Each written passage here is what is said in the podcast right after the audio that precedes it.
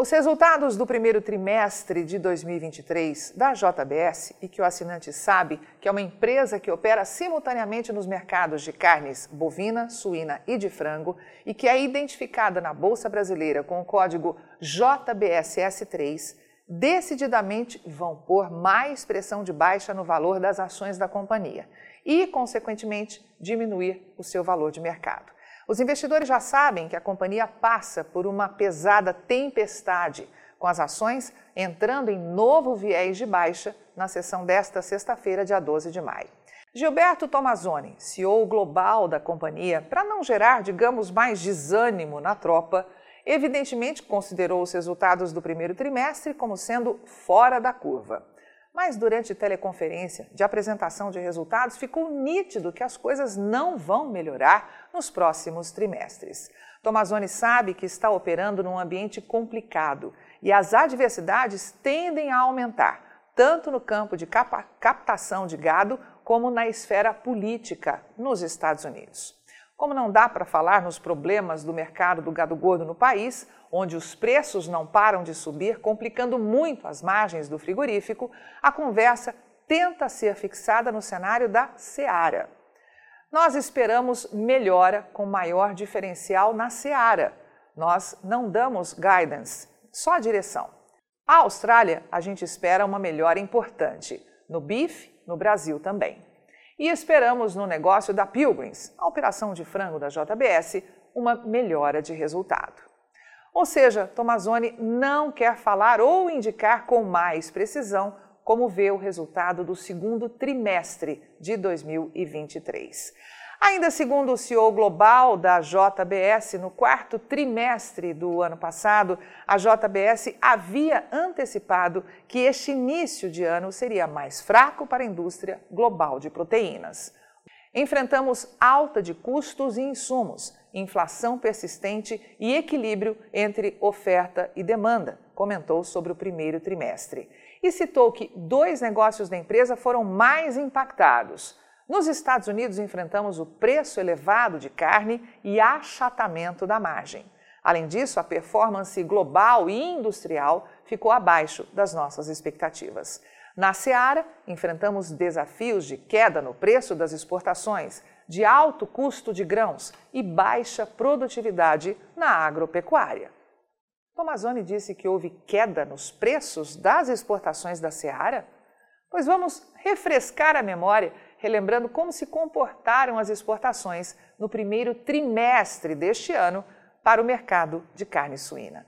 De acordo com os dados oficiais do Ministério da Economia, órgão responsável pelas exportações a partir do Brasil, entre janeiro e março deste ano foram embarcadas 270.730 toneladas de carne suína para o mercado externo. Isso representa um aumento de 16,4% frente ao exportado no mesmo intervalo de 2022 e recorde para o período.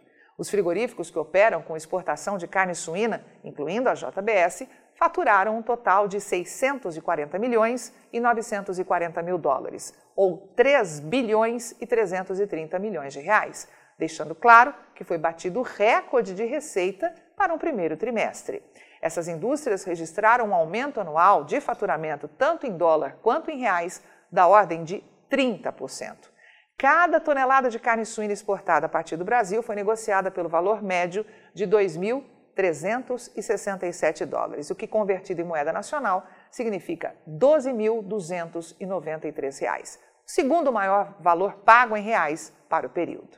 E como podemos ver, os frigoríficos exportadores de carne suína do Brasil, entre eles a JBS, não têm do que reclamar, já que registraram em 2023 recorde no volume embarcado, no faturamento e no valor da tonelada em dólar. Então, os problemas da Seara são específicos deles, certo? Bom, olhando os gráficos que acabamos de te mostrar, parece que sim. Tomazoni disse ainda que a questão agropecuária chegou a impactar 3% da margem da seara. E reforçou que as medidas para reverter a produtividade do campo e os custos do grão já se mostram muito mais favoráveis.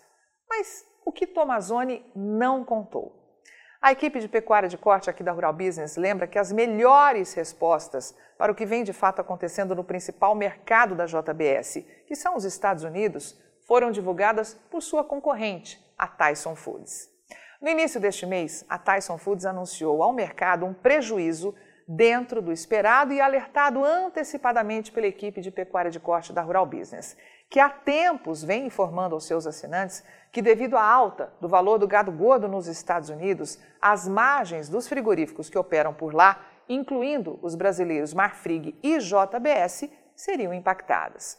É importante observar que a agência de notícias Reuters tentou passar, aqui no Brasil, que o motivo para a queda da Tyson no segundo trimestre fiscal foram os preços das carnes bovina e suína que caíram, gerando como consequência a queda nas ações do frigorífico norte-americano.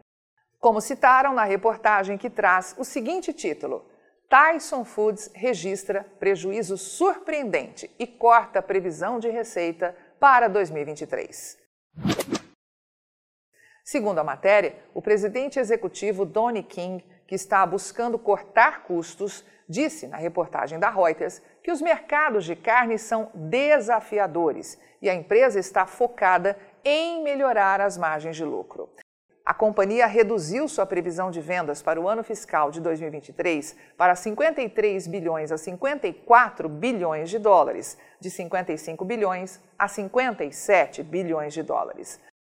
A reportagem citava também que os preços médios de venda de carne bovina e suína caíram 5,4% e 10,3%, respectivamente, no trimestre encerrado em 1 de abril.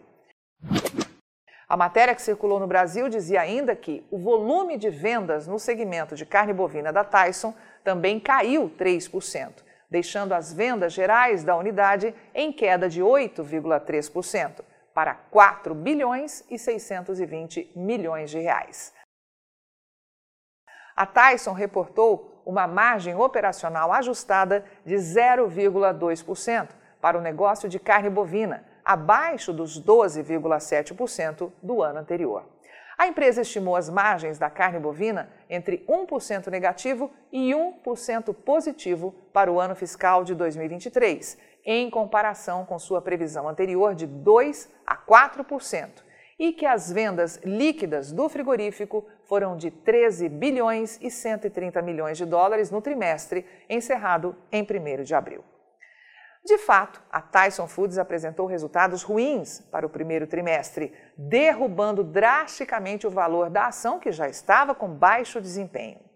Mas o que a companhia reportou nos Estados Unidos é que as vendas ficaram estáveis em comparação com o ano anterior durante o segundo trimestre fiscal, encerrado em 1 de abril.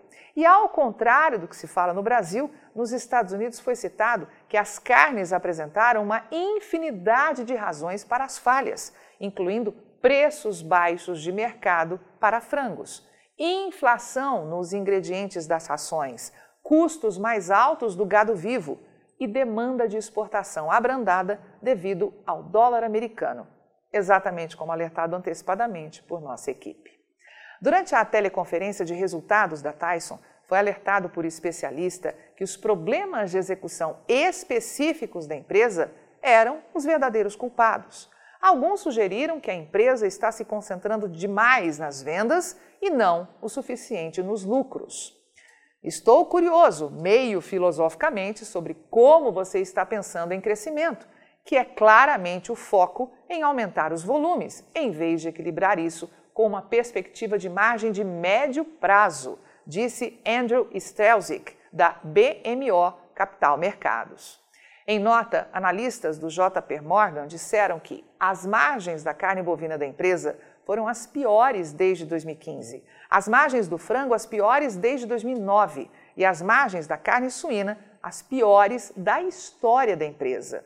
Mesmo antes do forte declínio desta segunda-feira, as ações da Tyson já haviam caído 31% nos últimos 12 meses. Para reverter o estoque, a administração provavelmente precisará recuperar a credibilidade com os investidores nos lucros e na disciplina de custos. Com tudo isso junto e misturado, a Rural Business acredita que estamos vendo detalhes importantes para que você desenhe uma estratégia, digamos, mais realista do que vem pela frente no mercado de proteína animal.